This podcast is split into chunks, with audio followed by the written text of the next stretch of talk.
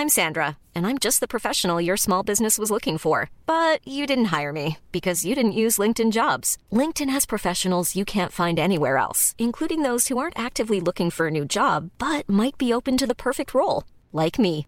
In a given month, over 70% of LinkedIn users don't visit other leading job sites. So if you're not looking on LinkedIn, you'll miss out on great candidates like Sandra. Start hiring professionals like a professional. Post your free job on linkedin.com/people today. Inicia las noticias de la tarde con Jesús Martín Mendoza en Heraldo Radio.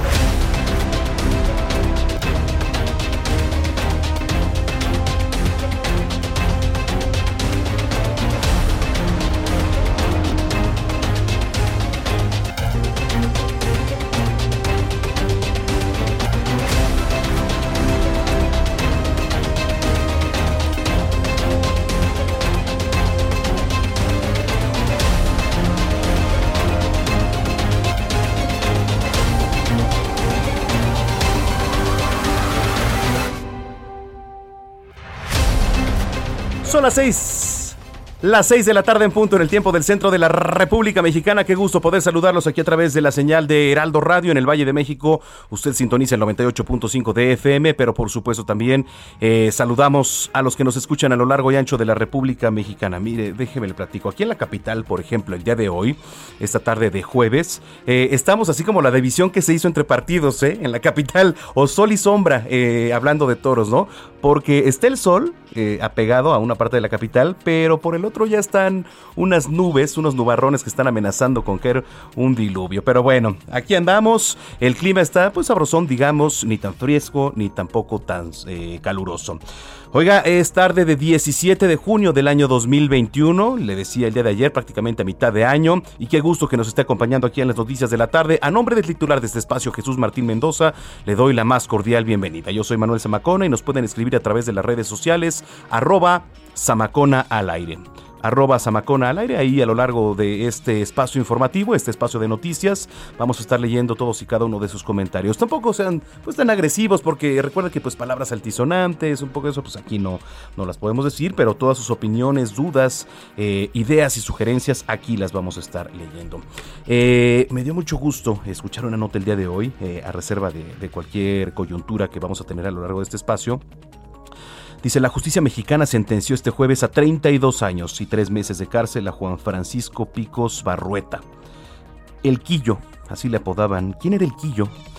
Un segundo autor material del asesinato del periodista mexicano Javier Valdés, cometido en mayo de 2017. Fíjese que yo, eh, y le voy a platicar por qué, porque eh, me gusta escuchar esta sed de justicia y por qué tengo esta sed de justicia. Javier Valdés, eh, cuando yo laboraba en otra cadena de radio, en ese entonces Javier Valdés me había invitado a, Culiacán, Sinaloa, de, de, tierra de Javier Valdés, eh, a ver a los tomateros, sabiendo de mi afición por el béisbol. Eh, bueno, en aquel entonces yo lo entrevisté porque presentaba su libro, ¿no? Y este, pues la verdad es que sí me dio mucha tristeza al saber y al enterarme a través de Twitter, por cierto, en la mañana, de que lo habían asesinado casi y a unos metros de su casa. Pero en fin, eh, esta nota y muchas más. Por cierto, también que hoy, 17 de junio, eh, que es tercer jueves de junio, se celebra el Día Mundial del Cáncer de Riñón, establecido por la Coalición Internacional contra el Cáncer de Riñón en el año 2017. Fíjese también, eh, por ahí empataron los años. Y con ello, pues se trata de sensibilizar, de hacer conciencia a la población en general, cuidadores, organizaciones y profesionales de la salud acerca de esta patología que afecta a millones, millones de verdad de personas en el mundo. De acuerdo con la Organización Panamericana de la Salud, la OPS o la OPS, el cáncer de riñón es la segunda causa de muerte en América. De acuerdo a las proyecciones efectuadas por esta organización, para el año 2030 se va a incrementar un 32% el diagnóstico de personas con este tipo de cáncer debido al envejecimiento de la población y la modificación de hábitos que incrementa el riesgo de padecerlo. Pero en fin, oiga, tenemos un gran programa por delante, grandes noticias. Vamos a estar platicando también eh, allá en Chihuahua qué pasa eh, este, con el tema de, de los incendios. Vamos a estar también hablando de derecho, qué tiene que ver ahorita con las empresas y el outsourcing. Vamos a hablar también, escuche usted, vamos a hablar también con Alfredo Ramírez, gobernador, gobernador electo de Michoacán. Nos va a platicar un poquito qué pasa con la entidad, pero también muy importante, con la idea que trae Mario Delgado, el presidente nacional de Morena, con desaparecer la CONAGO. Es muy importante. Eh, en fin, nos vamos a ir hasta Colima por las fuertes lluvias, eh, digo, nacional, internacional también y algo muy importante, los deportes también son noticia y mañana se espera una gran pelea en la Arena México entre Atlantis Jr., hijo de una gran leyenda, y Villano III Jr., hijo de otra gran leyenda. Mañana se enfrascan en un gran duelo en la Arena México y ellos dos van a estar hoy aquí en cabina, un poco más adelante, así que no se lo pierda. Tenemos, le repito, un gran programa. Arroba Samacona al aire. Sin más, cuando son las 6 de la tarde con 5 minutos, vamos con lo más importante que se ha generado en las últimas horas. secretario de Relaciones Exteriores Marcelo Ebrard descartó estar pensando en una posible candidatura presidencial en 2024 y aseguró que a pesar de ser un funcionario público eficiente, la sucesión todavía está lejos, por lo que él seguirá con el trabajo que se le encomendó al frente de la Cancillería. Son las palabras de Marcelo Ebrard. Mire, yo me estoy concentrando en mi trabajo. Para mí eh, ese tema es un tema que está muy lejos todavía y habrá que ver cómo, cómo sucede. No me anima o no es lo que guía mis tareas. Siempre me dicen que tengo esa aspiración y que eso es lo que explica mis acciones, pero como usted ve y lo acabamos de ver ahorita, pues lo que yo trato de ser y he sido es un servidor público eficaz, eficiente. Y eso es mi tarea. Ya el 24 está muy lejos, no es lo de hoy. Hoy hay que cumplir lo que tenemos como encomienda. Francisco Suárez Fino, quien es presidente de la Asociación de Ingeniería de Túneles y Obra Subterránea del Colegio de Ingenieros Civiles, dio a conocer que el tramo subterráneo de la línea 12 del metro no presenta daños estructurales ni deformaciones que pongan en riesgo su estabilidad, aunque sí reconoció filtraciones en algunos puntos que ya fueron identificados y precisó que para su reapertura se debe reparar el tramo colapsado. Vamos a escuchar a Francisco Suárez Fino. El tramo en túnel no es posible reabrirlo hasta que se repare el tramo colapsado.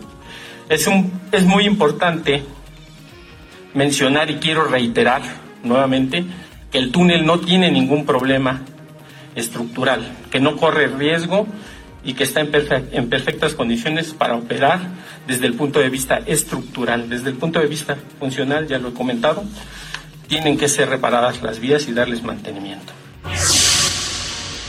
En otros temas, un juez vinculó a proceso a Florian Tudor, quien es presunto líder de una mafia rumana que fue arrestado en la Ciudad de México a finales de mayo pasado.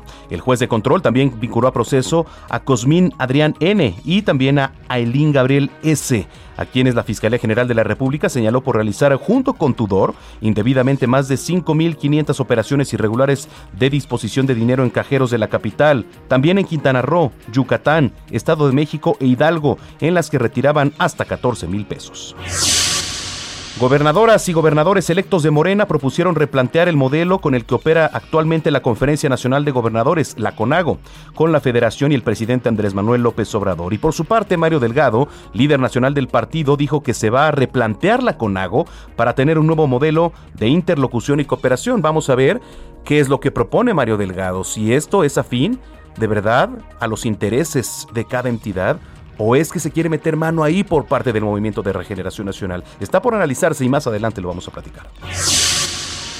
La juez de control Rosa María López reclasificó el delito de feminicidio a homicidio culposo en agravio de la doctora Beatriz Hernández y al término de la audiencia se vinculó a proceso a los siete servidores públicos de Progreso de Obregón en Hidalgo detenidos por este caso.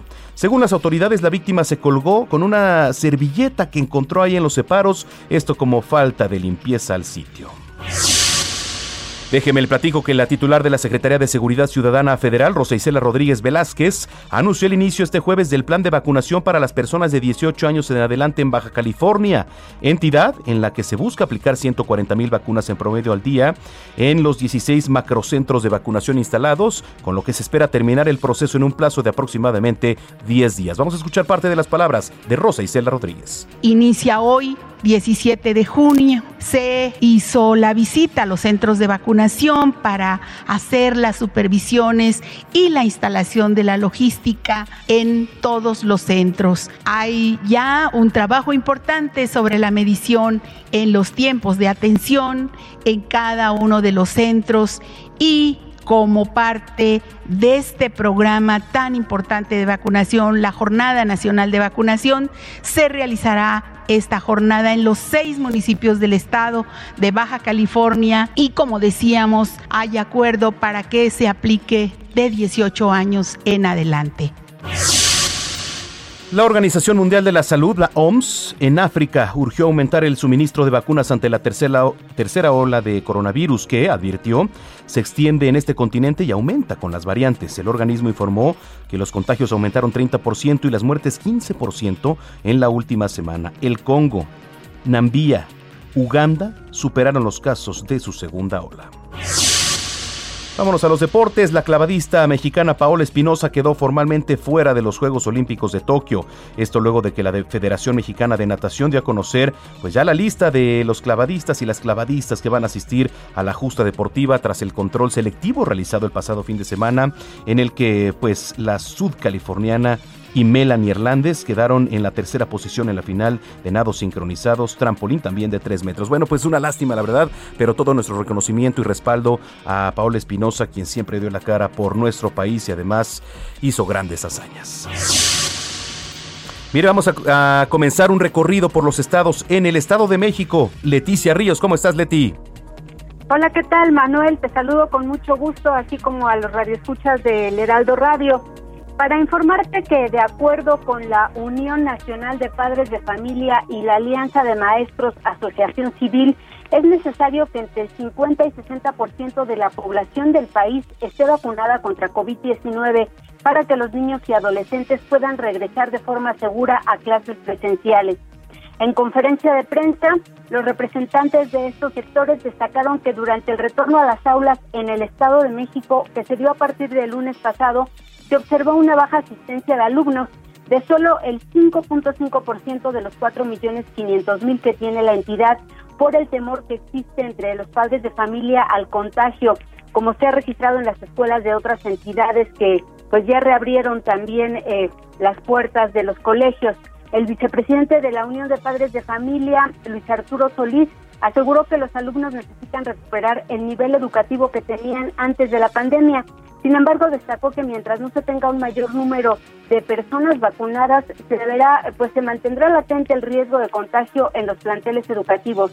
José Luis Romero, representante de la Unión en el Valle de Toluca, dijo que en las escuelas del EDOMEX no se cuenta con las condiciones para el regreso a clases presenciales de manera segura, a pesar de que el semáforo está en verde.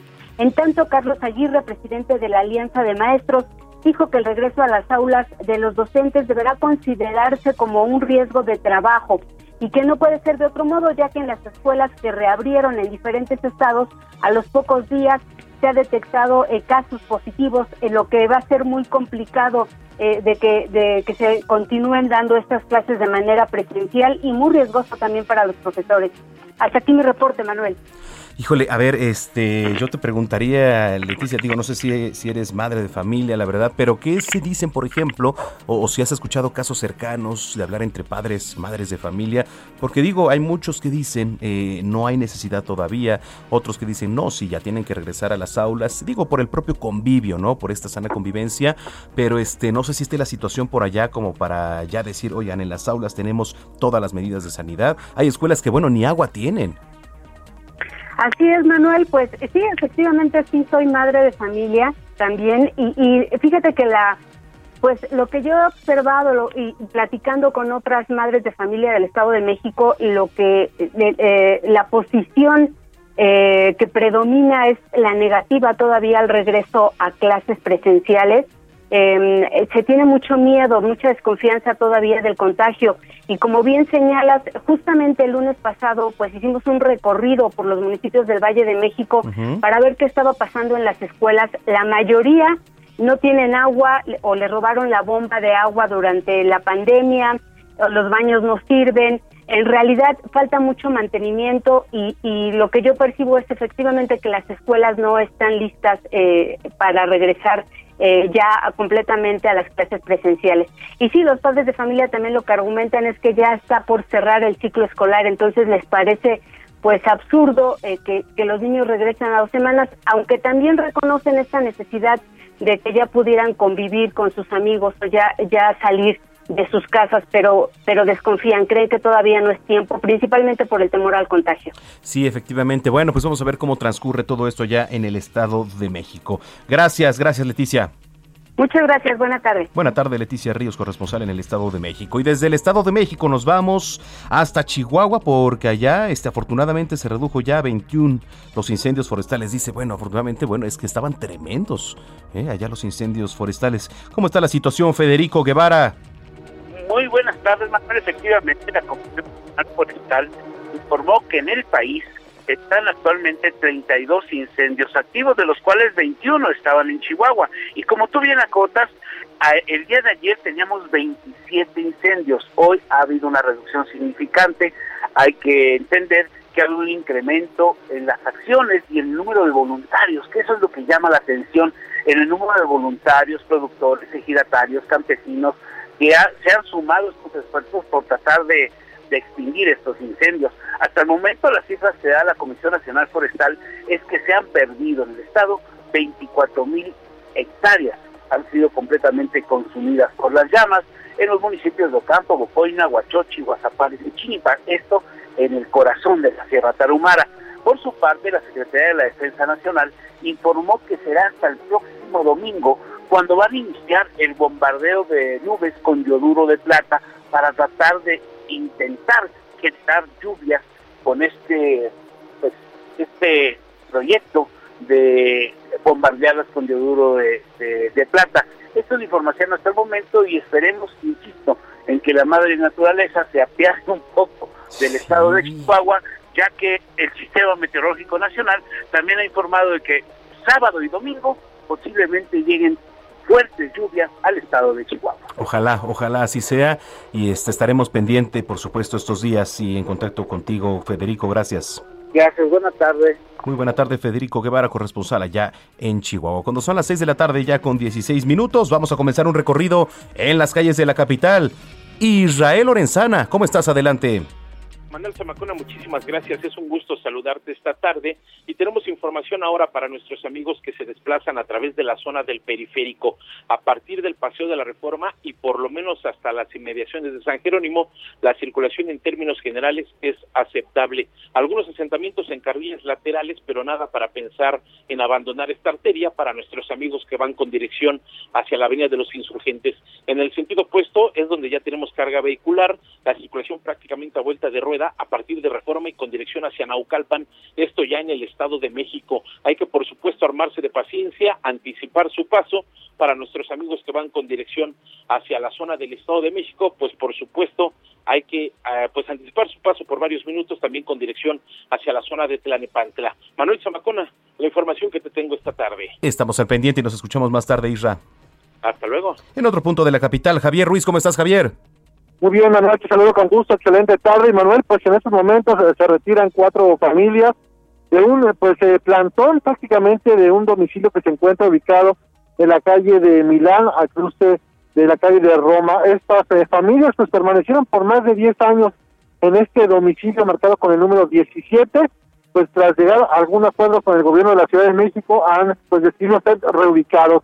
Únicamente estas familias, al menos hay otras 50 más viven en este predio, sin embargo, en este momento no han llegado a ningún acuerdo. La buena noticia es que pues para todas las personas de la colonia Juárez, que es en la que le pues ya podrán eh, transitar sobre la calle de Milán, la cual pues al menos duró pues eh, cerca de cuatro años eh, cerrada en este punto, debido a que también pues parte de estos pues estos habitantes pues se colocaron en esta calle. Afortunadamente ya podrán transitar, pero al menos para quien se dirige hacia la zona de Lucerna, es una calle de tránsito local, pero en general pues ya podrán utilizarla. En cuestiones de vialidad, realmente el avance es constante también muy cerca aquí el Paseo de la Reforma, al menos para quienes se desplazan insurgentes, esto en dirección hacia la Avenida Juárez, o el eje 1 y el eje 2 norte, el sentido puede ser también el avance es constante, solo hay que moderar la velocidad, bastante viento y también ya un poco nublada la zona centro de la ciudad, no se descarta que en los próximos minutos comience a llover, no está de más también sacar pues alguna algún paraguas o algún impermeable. De momento, Samuel, eh, perdón, el reporte que tenemos. Gracias, estamos al pendiente, Javier Ruiz. Estamos atentos, buenas tardes. Cerramos contigo, Gerardo Galicia, ¿cómo estás, mi estimado Jerry? Muy bien, Miguel Manuel, excelente tarde. Y tenemos reporte importante en la zona sur de la capital. Sigue completamente cerrada la circulación del eje 1 poniente, la avenida México-Coyoacán, del eje 8 sur hacia el circuito bicentenario en su tramo Río Churubusco. El motivo, hay manifestantes justo a las afueras del Instituto Nacional de los Pueblos Indígenas. De hecho, ya llevan varios días bloqueando la circulación del eje 1 poniente, así que hay que buscar vías alternas de preferencia a la avenida Universidad y División del Norte si se dirigen a Churubusco. Van a ser buenas opciones para evitar los cierres a la circulación que deben realizar elementos de tránsito de la Policía Capitalina y también estar prevenidos. Está muy, muy nublada la zona sur de la capital. En breve podríamos tener lluvia en los próximos minutos. Por lo pronto, el reporte, seguimos muy, muy pendientes. Estamos pendientes, nos escuchamos más tarde, Gerardo. Hasta luego. Hasta luego, Gerardo Galicia. Mire, hoy le repito, es 17 de junio del año 2021, un día como hoy. Ocurrieron muchas cosas y el resumen de lo más importante lo tiene nuestro compañero Abraham Arreola.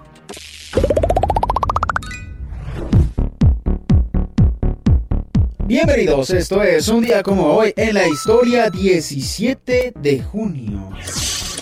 1094. El Cid campeador Rodrigo Díaz de Vivar conquista Valencia. 1885. La Estatua de la Libertad llega al puerto de Nueva York.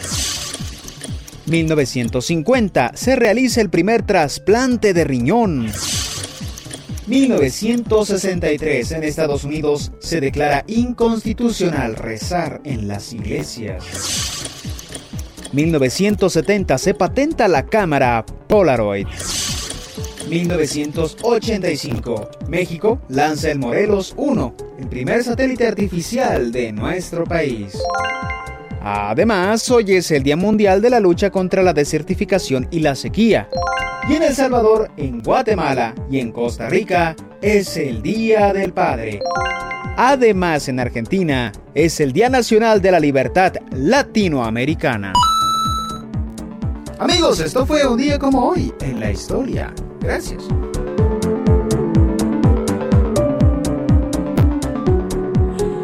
Las 18 horas con 21 minutos. El clima también es noticia. El clima también es noticia, por supuesto. Déjeme le platico que a las 16 horas, tiempo del centro de México, se formó el potencial ciclón tropical 3 a partir de una zona de baja presión y su centro se localiza aproximadamente 305 kilómetros al noroeste de Celcetún, en Yucatán, y a 765 kilómetros al sur de Morgan City, Luisiana, allá en Estados Unidos de América. Presenta vientos máximos sostenidos de 45 kilómetros por hora, rachas de 65 y se desplaza hacia el norte a 15 kilómetros. Bueno, este sistema va a ocasionar en las próximas horas, ahí le va lo importante, Lluvias puntuales torrenciales en Chiapas, Oaxaca y Quintana Roo. Intensas en regiones de Campeche, Tabasco, Veracruz y Yucatán, y muy fuertes en Puebla, así como oleaje de 2 a 3 metros de altura en las costas de Campeche, Quintana Roo, Veracruz y Yucatán. Por cierto, saludos a todos los que nos sintonizan allá en la zona sur de nuestro país. Las lluvias podrán ser con descargas eléctricas y fuertes vientos, además de provocar deslaves, incremento en los niveles de ríos y arroyos, así como desbordamientos e inundaciones en zonas bajas, por lo que se está exhortando a la población de los estados mencionados, le repito, Campeche, Quintana Roo, Veracruz y Yucatán. Eh, y también a la navegación marítica, marítima perdón, a atender los avisos del Servicio Meteorológico Nacional, de la Comisión Nacional del Agua y seguir las indicaciones de las autoridades estatales, municipales y de protección civil. Si usted quiere informarse más acerca del clima, que además es muy importante en estos días aquí, eh, el sistema y el Servicio Meteorológico Nacional de la Conagua da seguimiento a sistemas tropicales en las cuencas del Atlántico y del Pacífico. Más información en www.smn.conagua.gov.mx. oh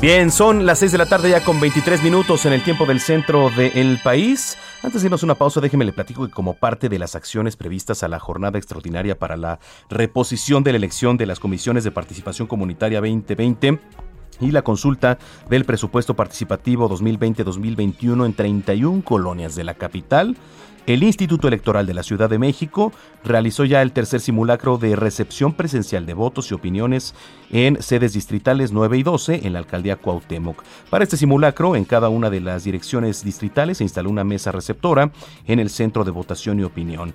Eh, se probó el funcionamiento, la operatividad en lo relativo a la capacidad de recepción de votos y opiniones, a la implementación de las medidas de protección sanitaria necesarias para que las personas electoras ejerzan su derecho al voto sin poner en riesgo su salud y al escrutinio y cómputo de los votos y las opiniones. En fin, se nos fue la primera hora, de media hora, pero tenemos un gran programa por delante, así que no le cambie, usted sintoniza las noticias de la tarde. A nombre del titular de este espacio, Jesús Martín Mendoza, soy Manuel Zamacona, arroba Zamacona al aire. Pausa.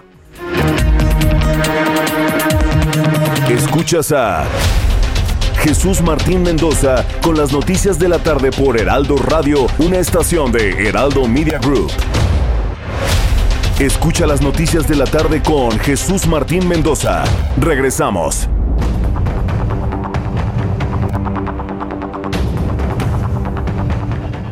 Ya son las 6 de la tarde con 30 minutos en el tiempo del centro del país. Continuamos en las noticias de la tarde. El Colegio de Ingenieros Civiles de México informó que se hallaron fisuras, filtraciones y separaciones en el tramo elevado de la línea 12 del metro de la Ciudad de México que va de Tláhuac a Atlalilco durante la inspección física realizada tras el desplome de la trave que dejó, hay que recordar, este terrible saldo de 26 personas fallecidas. El doctor Bernardo Gómez, coordinador del Comité Técnico de Seguridad Estructural del Colegio de Ingenieros Civiles de México, detalló que de acuerdo con los resultados globales, el 68% del tramo tiene afectaciones de grado C. ¿Qué quiere decir esto? Pues son situaciones que requieren actos rutinarios de atención en su cuidado. No sé si tenga que ver con mantenimiento, por ejemplo.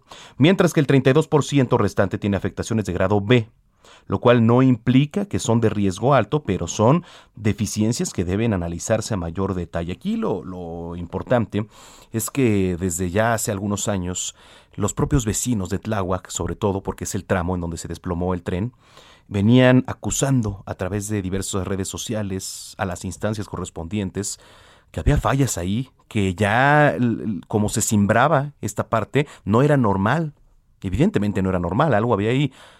Pero usted cree que alguien de las autoridades, en el periodo que usted me diga, ¿eh? hizo algo, volteó a ver ahí, oiga, se está moviendo de manera importante. Una de las ballenas, una de las traves, no, se simbraba, vibraba incluso. ¿No? Pero bueno, Ahí lo tiene, vamos a ver en qué termina. Que por cierto, hablando de este tema, la jefa de gobierno, Claudia Sheinbaum, informó que se va a instalar una mesa técnica con las empresas constructoras de la línea 12 del metro, independientemente de la determinación jurídica de otras instancias. También mandó un mensaje a través de Twitter en donde expuso que ha escuchado a los especialistas del Colegio de Ingenieros Civiles de México, de la Sociedad Mexicana de Ingeniería Estructural, de la Sociedad Mexicana de Ingeniería Sísmica, también de la Sociedad Mexicana de Ingeniería Geotécnica, así como diversos expertos de instituciones académicas sobre el trabajo independiente de resultados iniciales de la inspección física del metro de la capital, en particular de la línea 12. Además agregó que la obligación de su gobierno pues es atender a las víctimas y trabajar para que opere lo más pronto posible y de forma segura. Déjeme acotar algo aquí rápidamente. Eh, platicaba el día de hoy con el presidente, consejero presidente del, este, de InfoCDM MX, este órgano de transparencia en la capital, y me platicaba que ha habido incluso algún tipo de saturación ahí en el sistema. ¿Por qué? Porque mucha gente está buscando eh, solicitar información sobre el tema de la línea 12. ¿Quiénes son los principales actores? Sí, evidentemente medios de comunicación, políticos, ingenieros, eh, personajes de la abogacía, etcétera. Pero créame que este tema va a dar para muchos, muchos días más, incluso meses, yo le podría decir, porque las implicaciones políticas que esto tiene son verdaderamente importantes y los actores que involucra, nada más los dos presidenciables hasta el momento, que son Marcelo Ebrard, actual canciller, y Claudia Sheinbaum, actual jefa de gobierno de la Ciudad de México.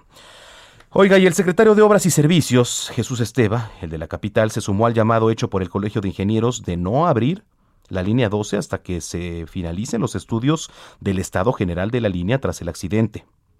El Comité Técnico de Seguridad Estructural de este Colegio de Ingenieros señaló que se debe reforzar o complementar las recomendaciones de este estudio con la información y conclusiones de los peritajes, tanto nacional e internacional en el tramo colapsado, además de otros estudios que se lleven a cabo. Dice, este mantenimiento no se puede dar en la zona del túnel exclusivamente. Vamos a escuchar parte de las palabras del secretario de Obras Capitalino. Y así quedó en la mesa técnica determinado. Tenemos que esperar el informe del Colegio de Ingenieros Civiles en cuanto a las condiciones que tiene actualmente la parte elevada. Y pues acaban ustedes de eh, conocer estos resultados y el propio colegio nos recomienda no abrir hasta que no se lleven a cabo los estudios adicionales. Entonces, esto nos limita la apertura del túnel. Bueno, pues ahí está. Son las 6 de la tarde ya con 34 minutos en el tiempo del centro. Vamos a cambiar de tema. A ver, eh, todavía a veces no entendemos qué pasa con lo que tiene que ver con el outsourcing.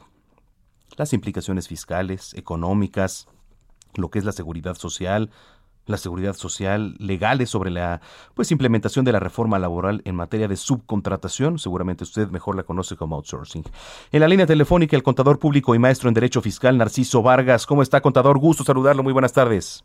Buenas tardes, mi estimado Manuel, a ti y a tu autoaudiencia los saludo con mucho gusto. gracias, muchas gracias. Eh, ¿En qué estatus va? ¿Cómo va el tema del outsourcing? ¿Cómo entenderlo y cómo poner un contexto para que nuestro auditorio este, pues, se actualice sobre lo que está ocurriendo? Bien, mira, de manera muy sucinta te voy a, explicar en qué está y cómo va, de qué trata. Sí. Eh, bueno, este tema de tratar de normar eh, la subcontratación tiene que ver con una serie de prácticas indebidas que se llevaron durante mucho tiempo.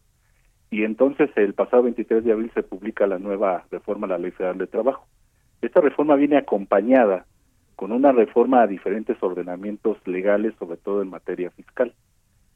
Y bueno, pues nos dieron 30 días para regularizar estas empresas que hacían outsourcing. Se prohíbe tácitamente en su artículo 12 y en el artículo 13 de esta ley se apertura la posibilidad de sí hacer subcontratos con empresas de servicios especializados u obras especializadas.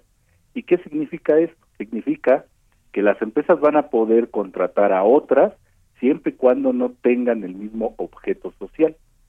¿Sí? Por eso se llama que es un servicio especializado. Mm, a la Secretaría del Trabajo se le asignó la tarea de publicar las reglas por las cuales se iba a poder llevar a cabo el registro para que este padrón de proveedores, solo estando en este registro, pueden prestar servicios, firmar contratos y dar el servicio de estas actividades u obras especializadas. Ya se publicaron las reglas el 24 de mayo, ya están vigentes ya están corriendo, se creó un portal para todo ese efecto. Sin embargo, en el, en el transitar, en el intento de los patrones de ponerse en regla, se han encontrado una serie de dificultades de, tipo técnico y otro tanto de tipo legal, toda vez que las reglas no son claras y algunas se contraponen inclusive con lo que la ley eh, eh, marca, ¿sí? Esta ley nueva, digamos. Entonces, bueno, eso que derivó, pues una serie de amparos, ya llevamos muchos amparos y eh, uno muy importante es de esta empresa Mary Kay, a la cual ya se le otorgó la suspensión provisional. Ah, eso, eso te, eh, le iba a preguntar, contador, por ejemplo, hay empresas como, como esta que acaba de mencionar, que, bueno, laboraban, o no sé si así se le pueda llamar, bajo catálogos, ¿no? Que cada persona vendía pues por su lado. ¿Cómo está este tema? ¿Cómo regularse? Sí, e, es muy complicado, este Manuel, eh, regular esa parte. Sin embargo, la realidad es que sí son trabajadores. El tema que hoy nos, nos ocupa es que trabajadores puestos en otra empresa, ¿sí? Para prestar servicios a otra empresa. Ese es el tema. Por eso es que esta empresa, como otras tantas, pues se, se, se pronunció en contra y metió su, su medio de defensa y ya se le otorgó la suspensión provisional. Entonces ahorita estamos en ese inter en que se va a resolver qué va a suceder ya de manera definitiva con esta medida cautelar que es la suspensión provisional, misma que el día de mañana 18 es cuando va a tener audiencia incidental y para que se resuelva la suspensión definitiva en este juicio de amparo y hay que esperar en los próximos días se declare la inconstitucionalidad de la reforma eh, en esta audiencia que va a tener eh, cabida. Eso es muy importante, ¿no? Porque este, la obligación, por aquí lo leía, de entregar a la unidad de trabajo digno de la Secretaría del Trabajo y Previsión Social, la información confidencial, pues corporativa, ¿no? de las empresas, eh, la información personal de los trabajadores, Eh. no está cumpliendo, digamos, con los protocolos. Sí, mencionaste algo muy importante porque mira, estamos hablando de una unidad, una unidad de trabajo, ni siquiera la secretaría como tal es la que va a administrar y va a manejar toda la información para efecto del registro. En estos requisitos que se solicitan hay mucha, demasiada información sensible y la preocupación obviamente del patrón, del empresario, es cómo se va a salvaguardar. No se nos informó eh, qué protocolos de seguridad iba a haber para cubrir eh, la seguridad de esta información. Entonces la pregunta y la inquietud es, ¿dónde van a quedar mis datos? Porque imagina Exacto.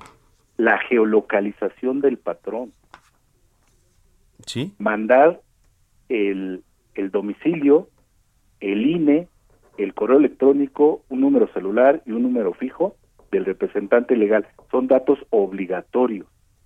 Y esos datos, ¿quién y cómo los va a resguardar?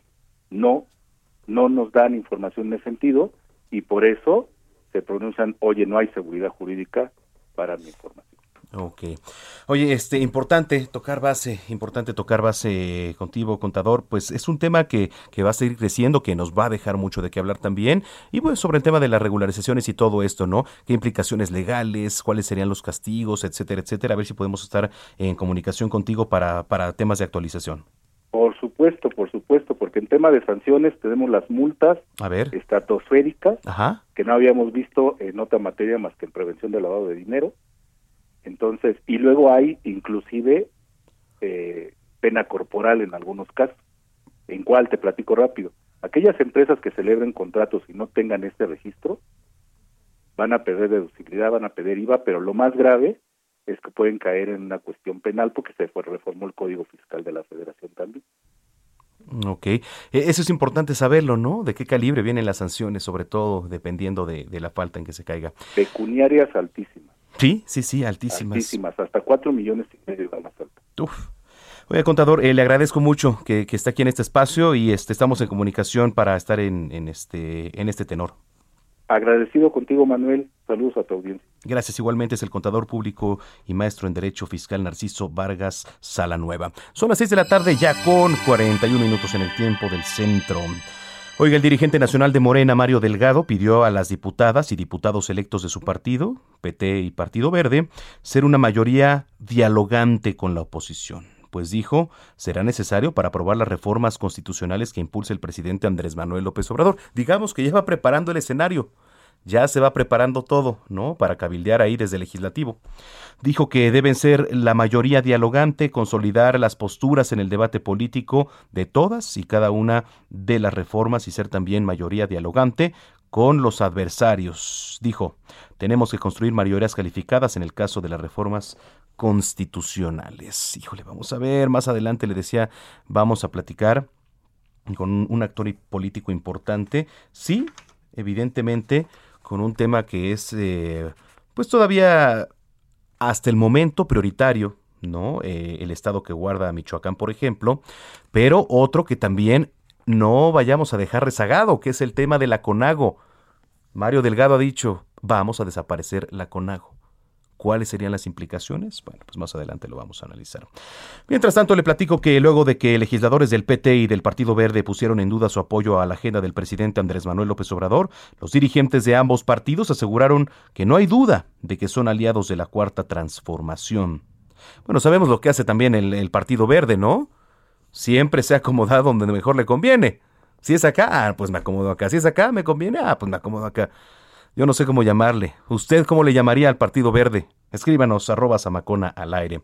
Bueno, en un evento previo al encuentro de diputados, diputadas federales de la coalición Juntos Haremos Historia, la dirigente del Partido Verde, Karen Castrejón, pidió respeto para su partido, cuya agenda estará centrada en el medio ambiente, en el combate al feminicidio, un seguro de desempleo y abasto de medicamentos. Yo no sé, pero eh, yo nunca he escuchado oiga, el Partido Verde impulsó este tal reforma en materia de medio ambiente. No, yo al menos no lo he escuchado. Oiga, que ya se hizo esto. ¿Por qué? Porque el Partido Verde lo impulsó. No lo he escuchado. ¿Usted lo ha escuchado? O al menos yo. ¿Algo que trascienda? Para nada.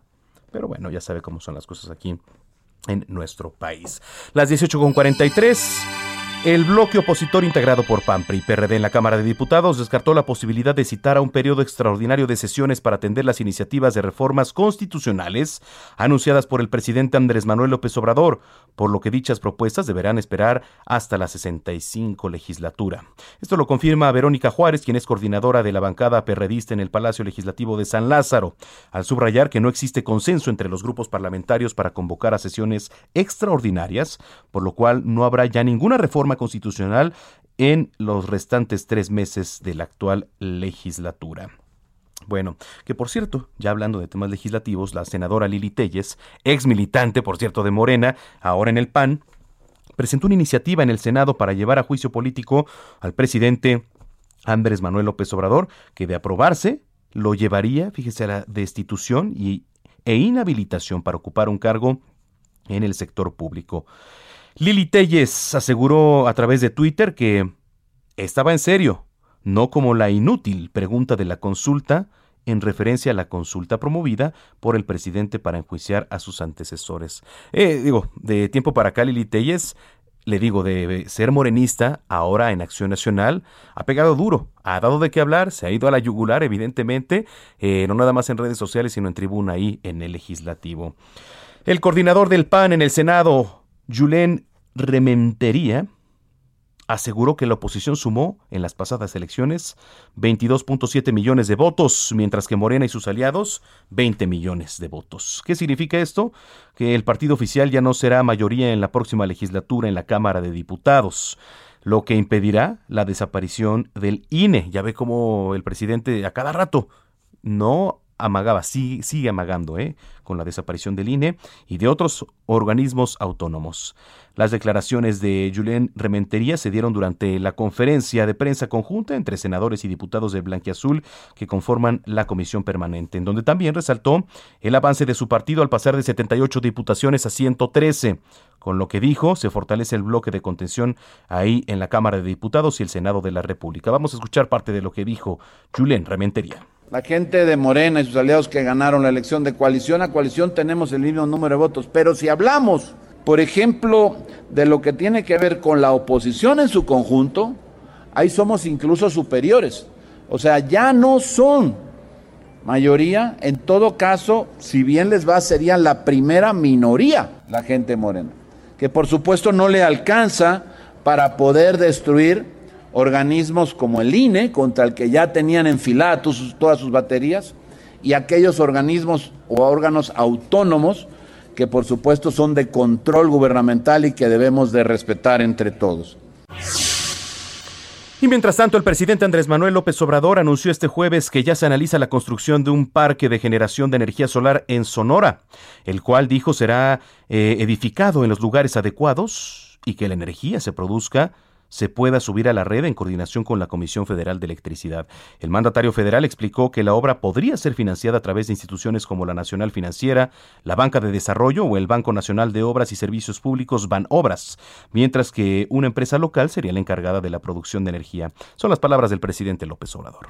Se va a hacer la investigación si es viable. Lo que se propone es eh, construir un parque de generación de energía solar en Sonora, en los lugares adecuados, y subir toda esa energía a la red, esto en coordinación con la Comisión Federal de Electricidad.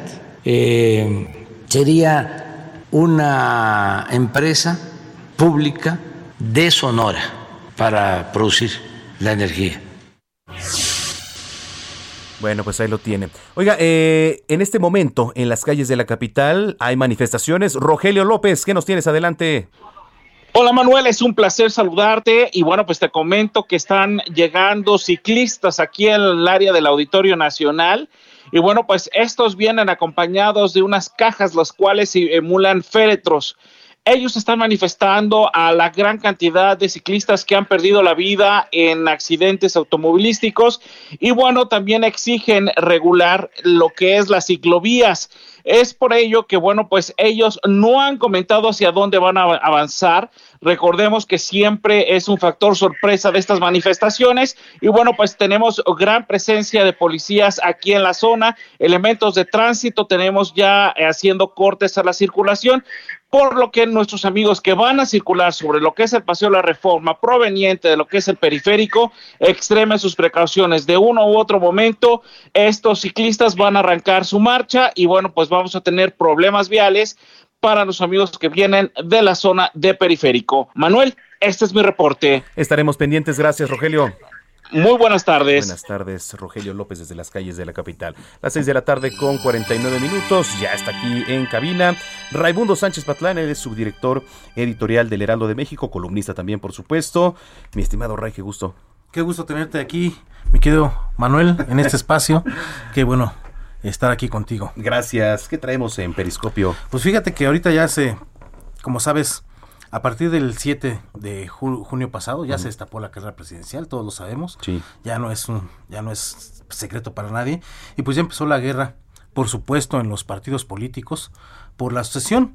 Eh, pero en el PRI eh, eh, me enfoqué esta semana por el caso particular del tricolor porque pues algo que nunca habíamos visto, una guerra civil prácticamente en el PRI, a raíz de los resultados electorales donde pierde ocho gubernaturas, sí.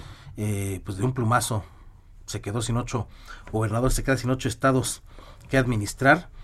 Y eh, pues yo creo que es uno de los peores resultados que ha tenido el PRI en su historia como partido político. Ya empezó el cobro de facturas y eso aderezalo, Manuel, con la, el inicio de la carrera presidencial. ¿Por qué? Porque es particular el caso del PRI? Porque, como se ha dicho, están pensando en ir a la alianza con el PAN y el PRD en 2024. Y el PAN, pues... Eh, se sabe por ahí o se ha dicho, se ha trascendido que pues el PAN como ganó pues prácticamente la mitad de la ciudad eh, y varios estados, retuvo Querétaro, por ejemplo, eh, ganó varias varias posiciones. El PAN está pensando que pues que sí va a ir la alianza, pero eh, que sea con candidato azul para la presidencial. Y el PRI, pues tú que tienes PRI, ¿A quién tienes de candidato? Pues es que... Pues prácticamente no tiene, y aparte está la guerra civil dentro del PRI porque eh, los grupos que quedaron excluidos, marginados de las designaciones de candidaturas, pues ahora ya le están reclamando a Alejandro Moreno Cárdenas, que es su dirigente nacional. ¿no? Eh, y le ponen el ejemplo, por ejemplo, de, de Beltrones, que cuando pierde la elección, eh, él sí renuncia al partido, ah, perdón, a la dirigencia del partido, con lo cual no ha hecho Alejandro Moreno Cárdenas, que todos lo conocen como, como Alito. Eh, y bueno, tiene encima eso y pues esto tiene que ver con la construcción de una candidatura en el PRI, donde pues ya se están dando cubetazos, sillazos, piquete de ojos ahí, patadas en salva hacia la parte, eh, para poder remover al actual dirigente nacional del PRI. Eh, y en este, en este, pues en este ring que se ha convertido el tricolor, pues están tanto los Murat, que es el gobernador Alejandro Murat, su padre, José Murat, que fue gobernador de Oaxaca. Eh, él es uno de los que es punta de lanza para debilitar y tratar de, de, pues de destituir prácticamente a Alejandro Moreno, que pues ya lo dijimos, perdió hasta la camisa, eh, perdió hasta Campeche, el estado que gobernó y donde nació, lo perdió ante, ante Morena en las pasadas elecciones. Eh, y bueno, es el cobro de facturas es porque de fuera, dejó fuera de la reelección a pristas de cepa como René Juárez Cisneros, que es un prista pues histórico, que ha sido uno de los... De esos llamados de hasta dinosaurios, ¿no? Ah, de, los dinosaurios y de los más importantes cuadros del PRI, lo dejó fuera de la reelección siendo su coordinador en la Cámara de Diputados, lo dejó fuera eh, pues Alito Moreno. Eh, y bueno, dejó sin apoyos también a candidatos. Y sobre todo en febrero debió haberse realizado una asamblea nacional del PRI en donde se iban a tocar varios temas, la pospuso y el asunto es que no ha convocado a la, a la nueva asamblea y ya eso tiene encendidos a los priistas que ya están pensando en relevarlo. Eh, están mencionando a Francisco Labastida, ¿Mm? a Dulce María Sauri, a Miguel Osorio, a Erubiel Ávila eh, y al doctor José Narro, que bueno, ninguno de ellos, hay que decirlo, Manuel, nadie ha dicho sí quiero, pero tampoco han dicho no quiero. Están dejando que las aguas pues le corran a Alito como le tienen que correr. Y en el CEN de, precisamente del, del, PRI se están defendiendo de estos grupos, los están acusando de traidores. Dicen que son aliados de Morena. Casualmente los mismos eh, epítetos que le endosaban a Alejandro Moreno cuando resultó electo dirigente del PRI. Eh, en 2019 eh, y pues están diciendo en el CEN del PRI que la dirigencia pues resultó electa para durar hasta finales del 2023 y que si hacen algo contra estos dirigentes, pues estarán atentando contra la voz de la militancia. Lo que es un hecho, Manuel, es que también en la dirigencia del PRI, al único que reconocen o que admiten que tiene el tamaño para ser un presidenciable es Alejandro Murat. Justo te iba a decir lo mismo. y el perfil y personalidad creo yo que va por ahí. ¿eh? Y yo les pregunté, de hecho, pues qué pasaba con este con Alfredo del Mazo. Sí. ¿No? Que también ganó importantes posiciones, pero dicen que Alfredo del Mazo anda muy quietecito.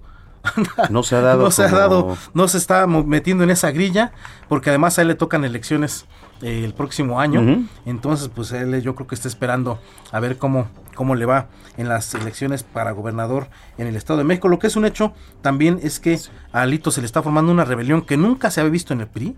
Una rebelión que, pues, de por sí ya es un partido satélite, el PRI lo puede pues minar aún más o en el mejor de los casos que lo que puede pasar con el PRI así como va ahorita es convertirse en la mejor cantera de cuadros para Morena. Eso es muy importante. Raimundo, te leemos en Periscopio. Hoy, cada cuánto? en la página 11 los jueves. Todos los jueves. Todos los jueves aquí en el Periscopio en el Heraldo de México. Gracias, Raimundo. Raimundo Gracias. Sánchez Patlán subdirector editorial y columnista del Heraldo de México. Se nos fue ahora sí la primera hora. Vamos a ir a una pausa. Usted sintoniza Heraldo Radio, las noticias de la tarde. Escuchas a Jesús Martín Mendoza con las noticias de la tarde por Heraldo Radio, una estación de Heraldo Media Group. Escucha las noticias de la tarde con Jesús Martín Mendoza. Regresamos.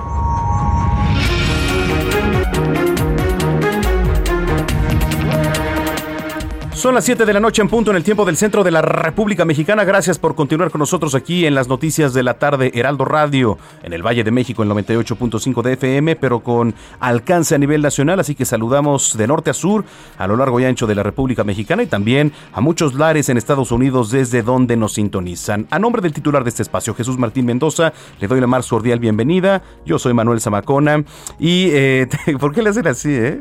Ah, estaban viendo algo aquí. Yo pensé que me estaban haciendo acá algún tipo de porra, ¿eh? pero también, también se agradece. La ola, exactamente. Bueno, pues tenemos un gran programa todavía por delante. Más, más este, adelante, vamos a tener aquí en cabina, en estas noches de Arena México, que ya retomaron, por supuesto, con cierto aforo, eh, al hijo del villano tercero y a Atlantis Junior van a estar aquí porque mañana se van a enfrascar en un eh, gran duelo, por supuesto, a reserva de, toda la cartelera que se presenta el día de mañana. Mañana, viernes tradicional de luchas en la Arena México, ahí en la Doctores, que por cierto mañana va Último Guerrero, Euforia, eh, El Felino. Blue Panther Jr., etcétera. Una gran cartelera que nos van a platicar también ya la gente del Consejo Mundial de Lucha Libre, con quien, eh, bueno, a quienes siempre le agradecemos, por supuesto, que esté al pendiente aquí y que pues nos motive por supuesto a los capitalinos porque generalmente son los capitalinos la arena está aquí en la Ciudad de México a asistir todos los viernes que por cierto eh, mucho de, de la afición de las luchas son extranjeros Muchos de los que van son extranjeros. Ahí estaremos el día de mañana, por supuesto.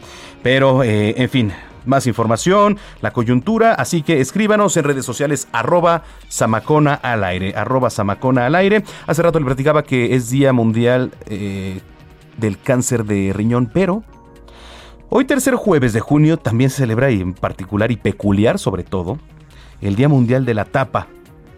El Día Mundial de la Tapa.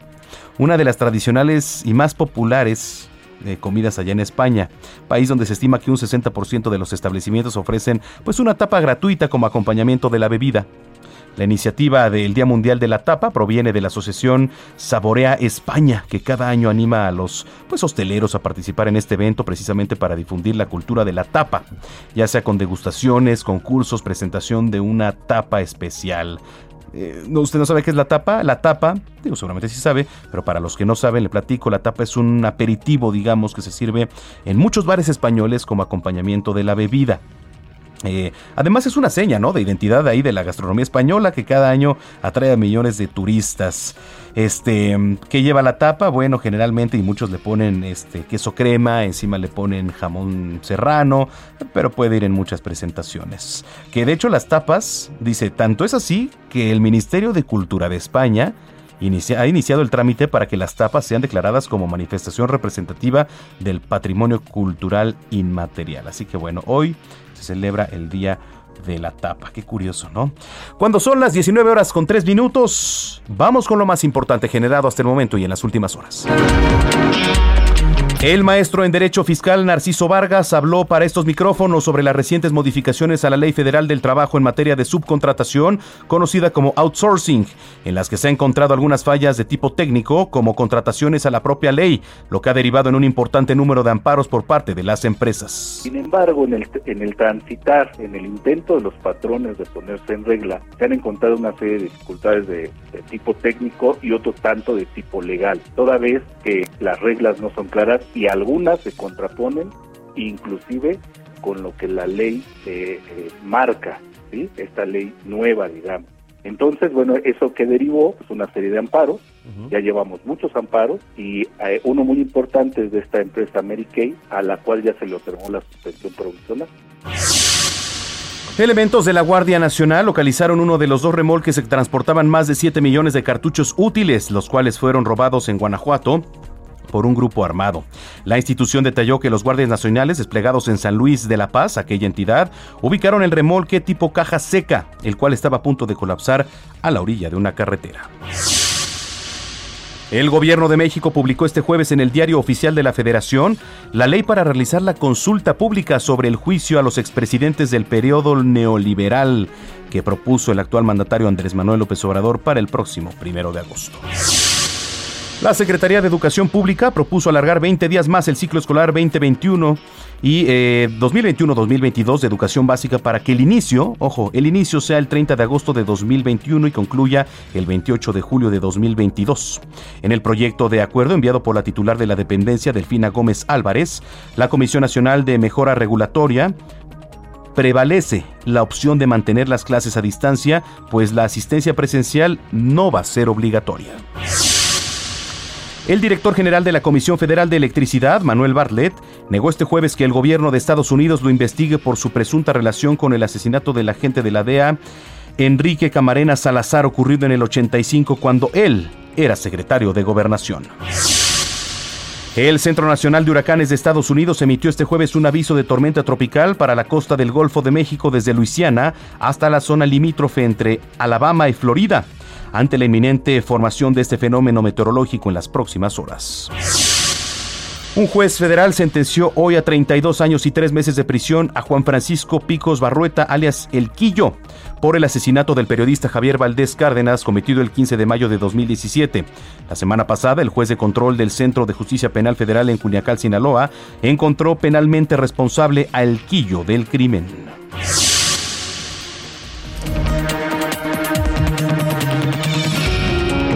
En las calles de la capital, Israel Lorenzana, adelante, ¿dónde andas?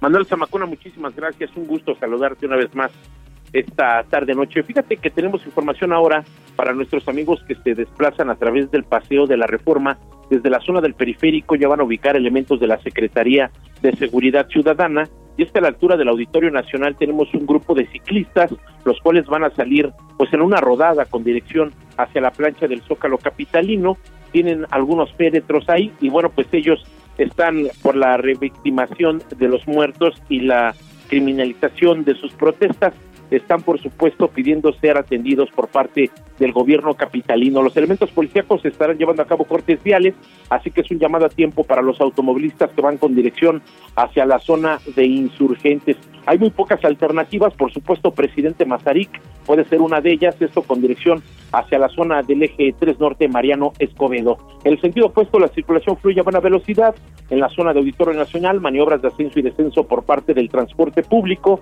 pero nada para abandonar esta arteria si su destino es la zona de reforma lo más. Manuel Zamacona, la información que te tengo. Gracias, Israel Lorenzana. En otro punto de la capital está Javier Ruiz, que nos tiene más información. Adelante, Javier.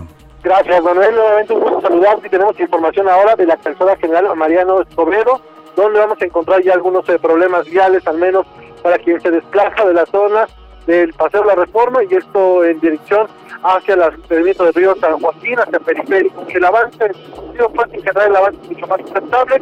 El circuito interior con problemas también desde Marina Nacional en dirección hacia la glorieta de la Rosa, el sentido opuesto también del circuito interior con problemas de viales llegando a Kielce y más adelante para continuar hacia la avenida Revolución. Y finalmente lo que corresponde a insurgentes presenta circulación constante una vez que se deja atrás la zona del eje 2 norte, sin embargo ya llegando a la avenida de Búscaro, pues complicaciones en los laterales debido al transporte público, más adelante también llegando al paradero del metro Indios Verdes Superando ese punto, la circulación mejora solo un poco para quien desea llegar hacia la vía Morelos y el sentido opuesto de insurgentes para quien se dirige hacia la zona centro de la Ciudad de México. En general, el avance es bastante aceptable. De momento, Manuel, el reporte que tenemos. Muchas gracias, Javier Ruiz. Estamos atentos, buenas tardes. Atentos. Y en otro punto, Gerardo Galicia, Jerry, ¿dónde andas?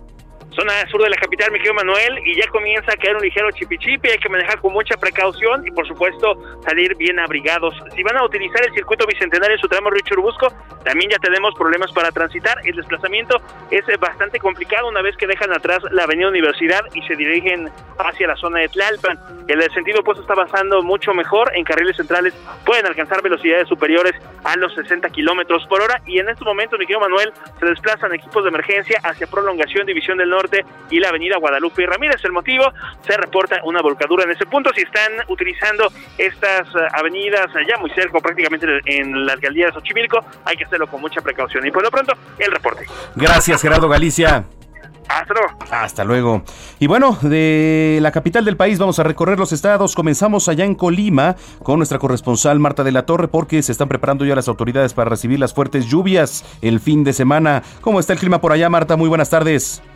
Efectivamente, Jesús Martín, y bueno, es que ante el pronóstico del Servicio Meteorológico Nacional sobre que en las próximas 48 horas, más o menos el sábado, pues podría formarse ya el ciclón tropical, pudiera y pudiera pasar este ciclón eh, frente a las eh, costas de Colima, específicamente frente a Manzanillo, la Dirección de Protección Civil y Bomberos de ese puerto pues ya está preparando un operativo en caso de que las condiciones climáticas se tornaran peligrosas para la población por el exceso de lluvias.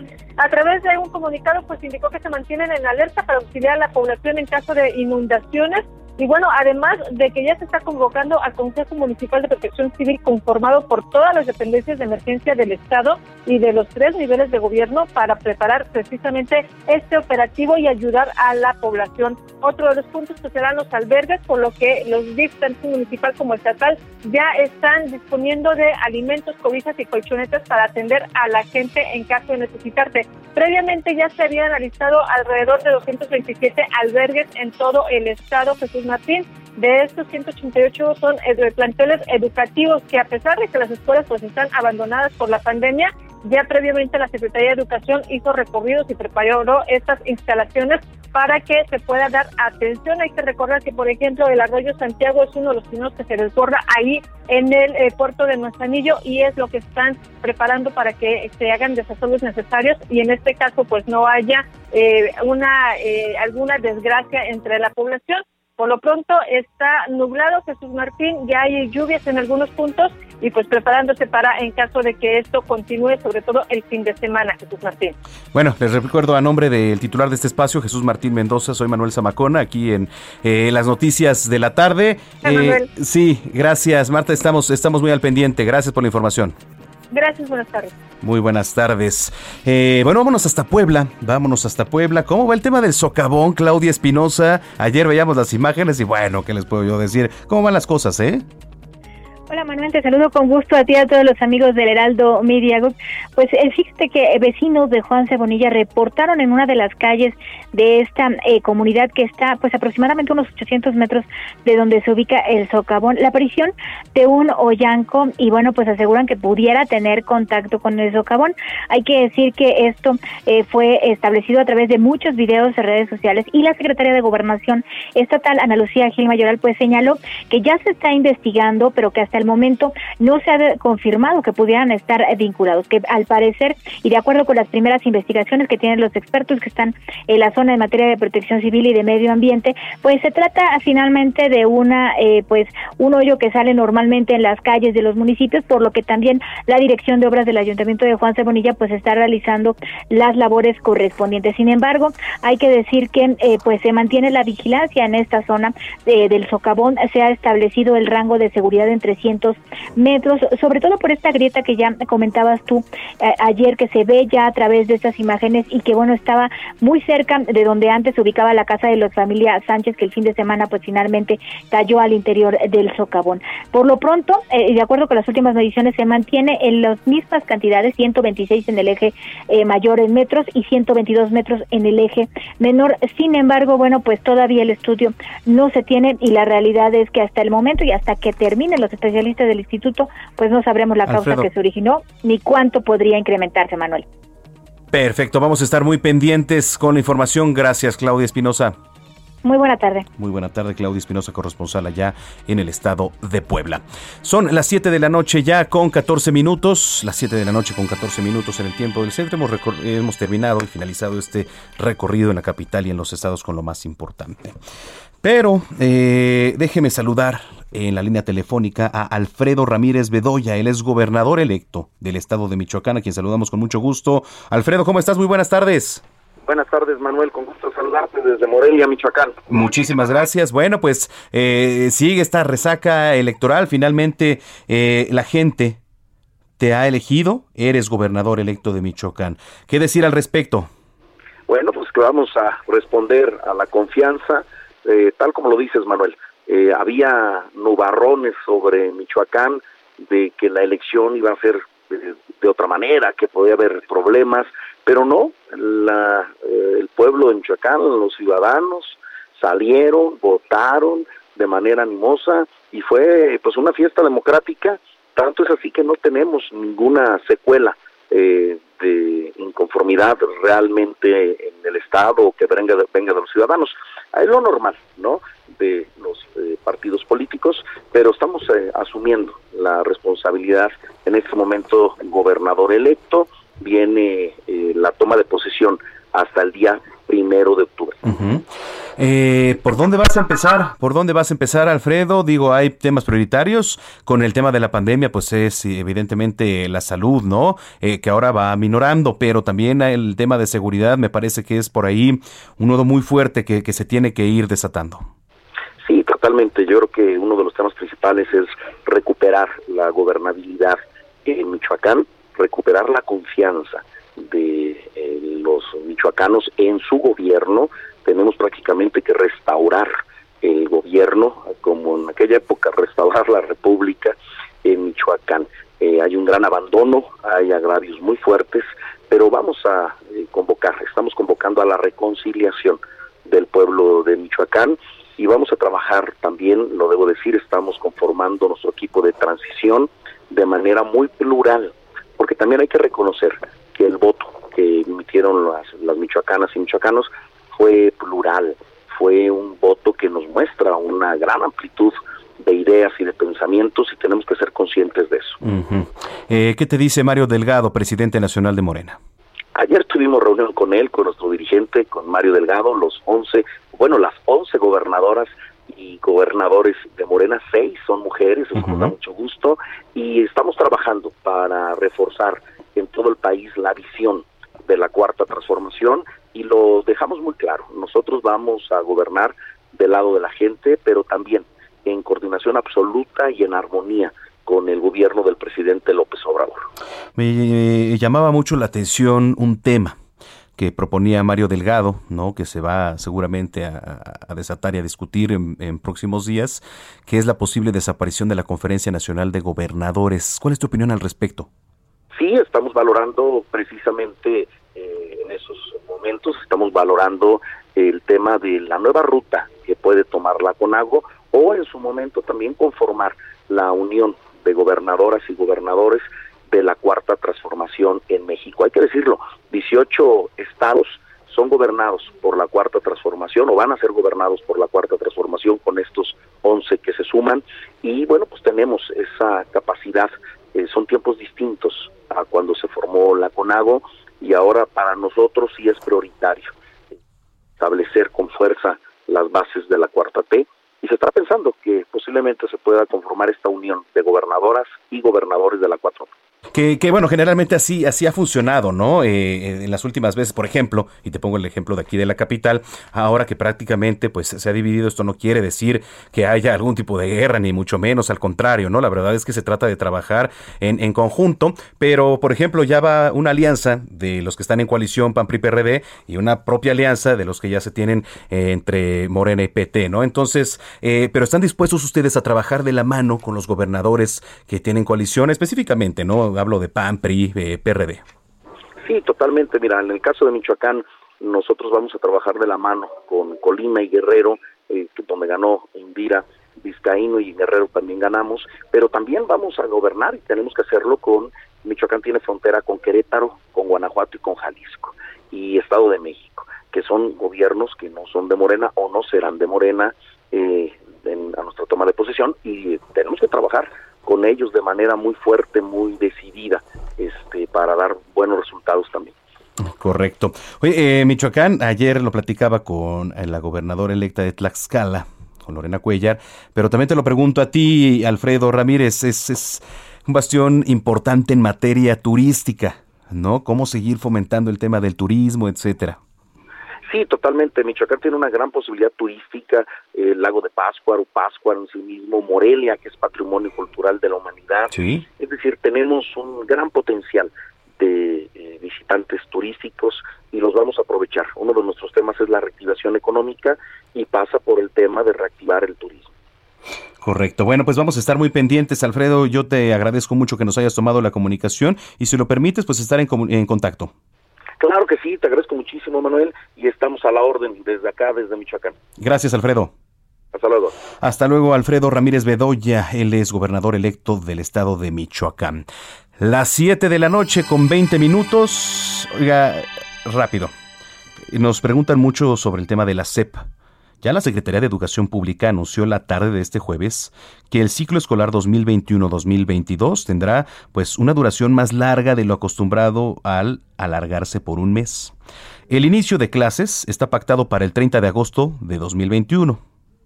30 de agosto, que estamos hablando, un mes y cachito. ¿no? Y dará por terminado el 28 de julio de 2022, con lo que el periodo vacacional se cancela. Esto lo informa un documento de la propia CEP, la Comisión Nacional de Mejora Regulatoria y el Sistema de Manifestación de Impacto Regulatorio. Esta medida, ¿por qué se toma? Bueno, se tomó para contar con un periodo de recuperación y de esta manera, pues, contrarrestar los rezagos que se presentaron en el ciclo escolar anterior. Serán los alumnos y maestros quienes establezcan este periodo, detalla el documento presentado por las instituciones. La SEP informa que se realizará un proceso de regulación a los estudiantes de secundaria dependiendo del semáforo epidemiológico. Los resultados de estas evaluaciones se darán a conocer el 29 de agosto de este año. Bueno, pues ahí lo tiene. Eh, oiga, el presidente Andrés Manuel López Obrador destacó la trayectoria del próximo secretario de Hacienda Rogelio Ramírez de la O, a quien calificó como un profesional en el manejo de la economía, al señalar que es una persona reconocida en el mundo de las finanzas, lo que le permitirá mantener la misma política macroeconómica de su gobierno.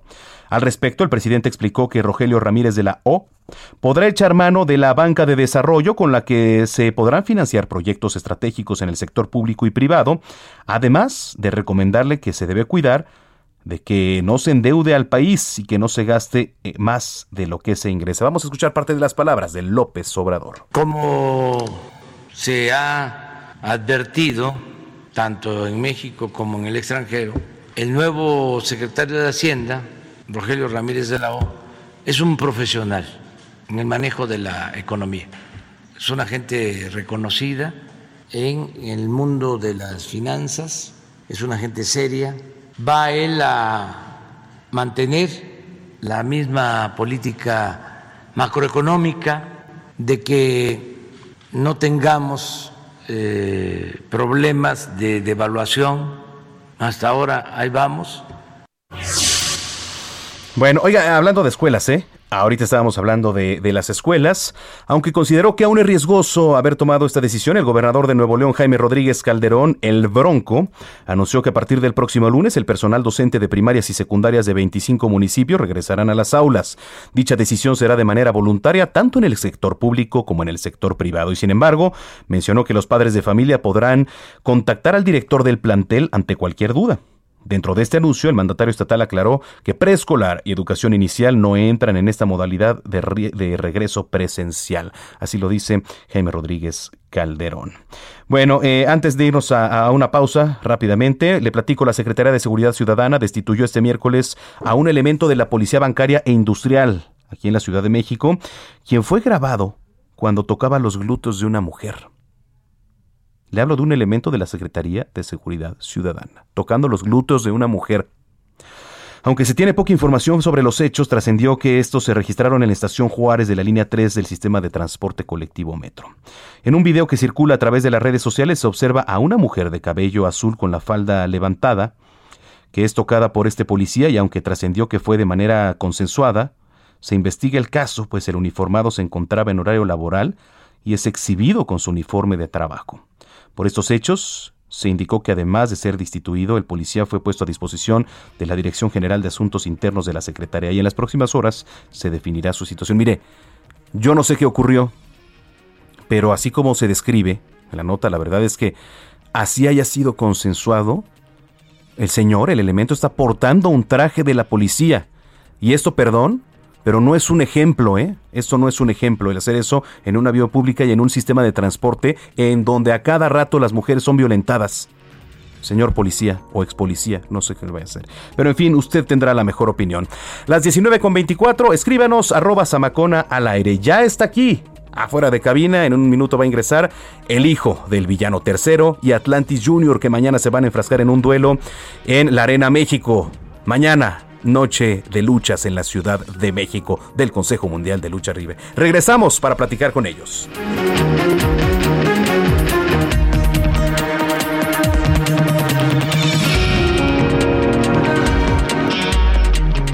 Escuchas a Jesús Martín Mendoza con las noticias de la tarde por Heraldo Radio, una estación de Heraldo Media Group. Escucha las noticias de la tarde con Jesús Martín Mendoza. Regresamos.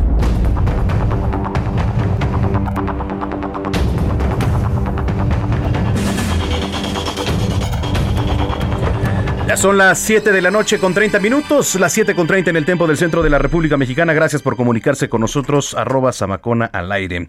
Arroba Samacona al aire, escucha las noticias de la tarde. Y lo prometido es deuda. Eh, la verdad es que si algo es tradición en la capital y también, por supuesto, a nivel nacional, es la lucha libre, la lucha libre mexicana. Y el espectáculo que ofrece el Consejo Mundial de Lucha Libre en particular es el mejor. Eh, mañana, Viernes de luchas, viernes de Arena México, 18 de junio en punto de las 8.30 de la noche. De hecho, saliendo de aquí nos vamos corriendo para allá para disfrutar de este gran espectáculo que ahora, bueno, pues poco a poco a raíz de la pandemia eh, ha dejado pasar personal. Digo, este, bueno, sí, pues gente, ¿no? Eh, se ha limitado un aforo de 500 personas, a pesar de que estamos en semáforo color verde, únicamente la arena, que próximamente va a recibir un aforo de 25% de ocupación. Hasta el momento hay 500 boletos, 500 personas que casi están agotados ¿eh? para el día de mañana, pero hay otra opción que usted lo puede ver vía streaming a través de la página de Ticketmaster. Entonces, eh, no se lo pierda. Mañana sigue este torneo increíble de parejas ya en su segunda fase. Y eh, dos de los participantes son Atlantis Junior y el hijo del villano tercero, que hoy, por cierto, nos acompañan aquí en las noticias de la tarde en cabina de Heraldo Radio. Yo voy a empezar por los técnicos, ¿no? Vamos a empezar con los técnicos, con Atlantis Junior. ¿Cómo estás? Bienvenido, Atlantis. Hola, ¿qué tal? Encantado, encantado de estar aquí. Es mi tercera vez y siempre vengo con súper feliz. Gracias, gracias por la invitación. Ya es como tu casa. Sí, sí, sí, encantado. Yo, si me invitan aquí a Heraldo, yo vengo con, con muchísimas ganas. Me parece perfecto. Oye, ¿qué esperas para mañana? Pues mira, es un torneo que eh, es diferente, es un torneo muy importante dentro del Consejo de Lucha Libre y es muy atractivo para, para, los aficionados porque un rudo y un técnico hacen, hacen equipo y híjole, yo nunca, nunca pensé que me fuera a tocar eh, con mi máximo rival en la lucha libre con el que tengo eh, híjole, ahora sí que un gran odio arriba de un ring que es con el hijo del villano tercero. La rivalidad de Atlantis y villano tiene más de 20 años con nuestros padres y ahora nosotros los herederos.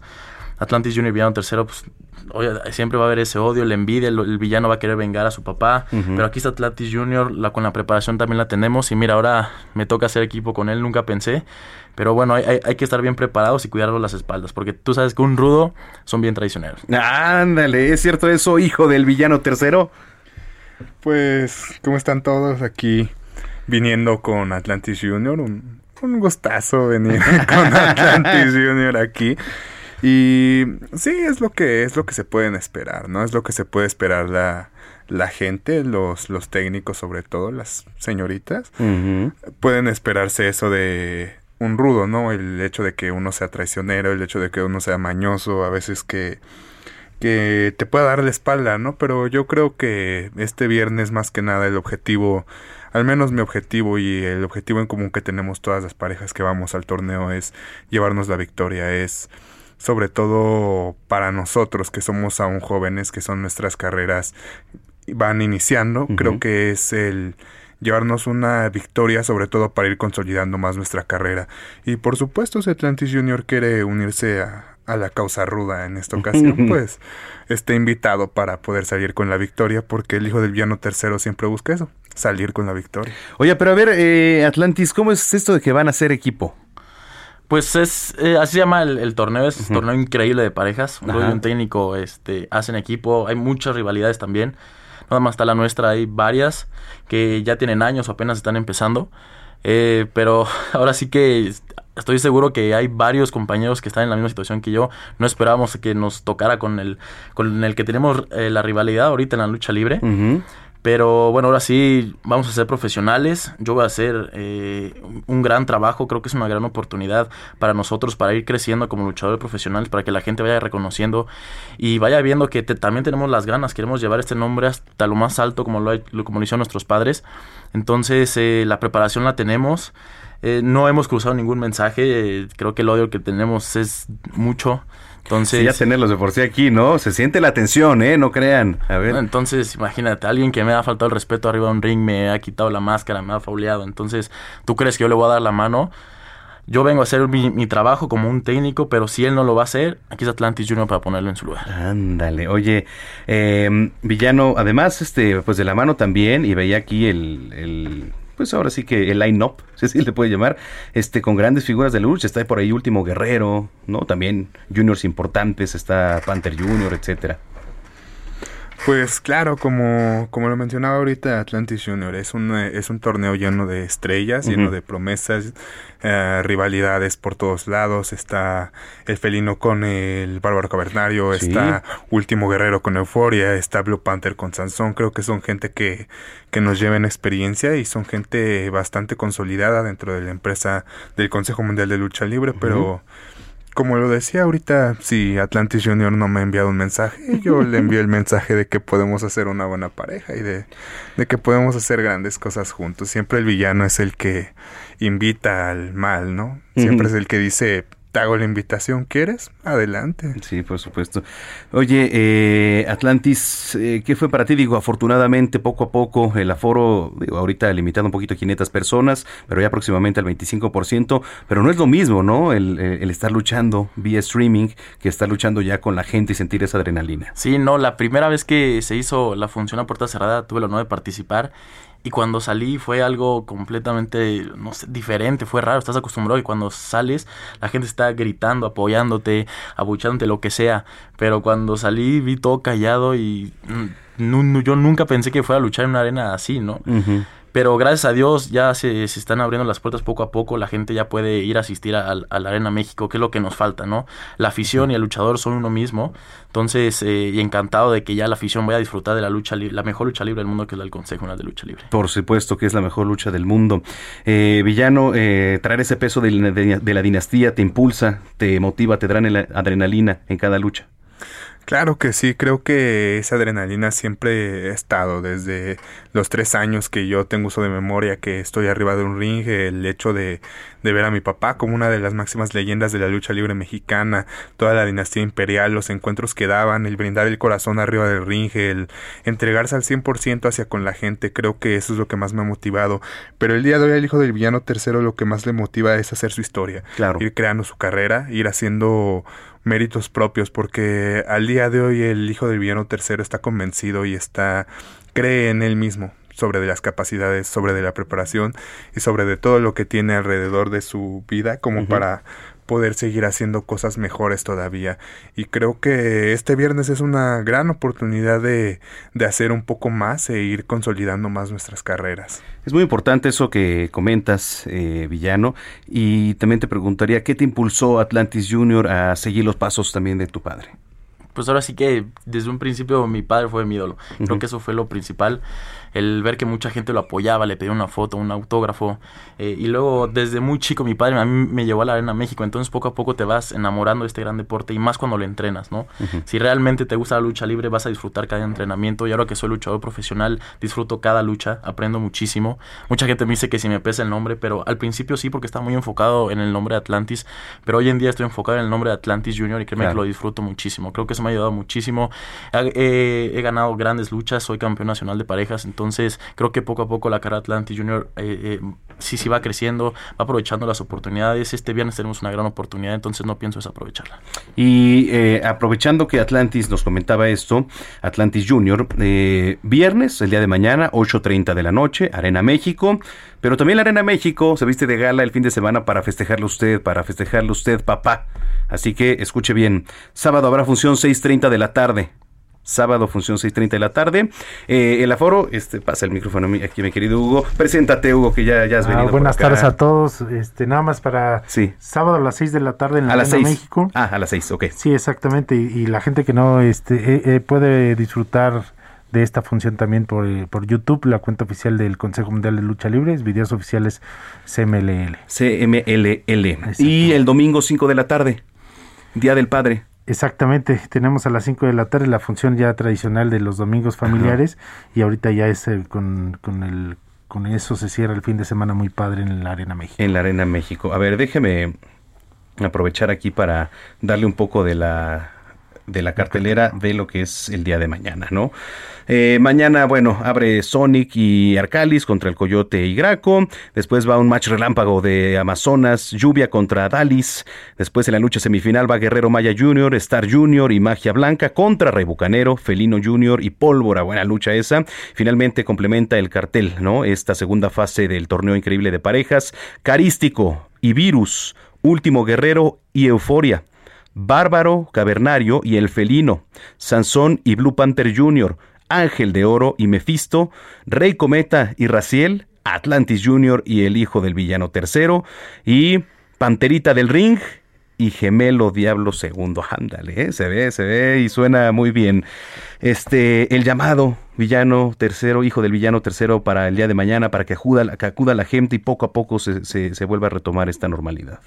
Claro que sí, respetando principalmente todas las medidas sanitarias, todos los protocolos establecidos para el aforo de la gente, pero los invito a que mañana asistan a la Arena México, son muy pocos boletos, si no es que ya están agotados, no recuerdo bien, pero de igual manera lo pueden disfrutar por streaming, solo 99 pesos por Ticketmaster, un precio muy accesible para que toda la gente vea cómo Atlantis Junior y el hijo del villano tercero ganan esa final. Ya eso, eso me va a gustar verlo. Oye, rápido antes de despedirnos, ¿cómo, cómo estuvieron preparándose en, en pandemia? Que no se podía luchar, que no había luchas. ¿Qué hicieron? Atlant eh, hijo, este, Atlantis Junior. Pues ahora yo, yo tuve a mi papá, siempre, siempre nos apoyamos, eh, o- o- utilizamos objetos, no sé, garrafones de agua Ah. para, para ahora sí que similar unas pesas.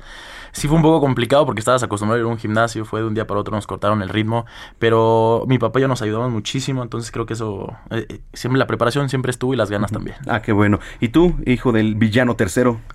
Pues se hizo una disciplina el entrenar en casa, eh, creo que siempre lo he dicho, ¿no? No siempre vas a estar motivado, por eso tienes que aprender a ser disciplinado y eso incluye eh, también este tipo de situaciones, estando en la casa haciendo lagartijas, haciendo sets, poniendo mis propias pesas que tengo ahí en casa para poder seguir entrenando porque creo que eso es una por primera vez dijo algo Atlantis en lo que puedo concordar con él, ¿no?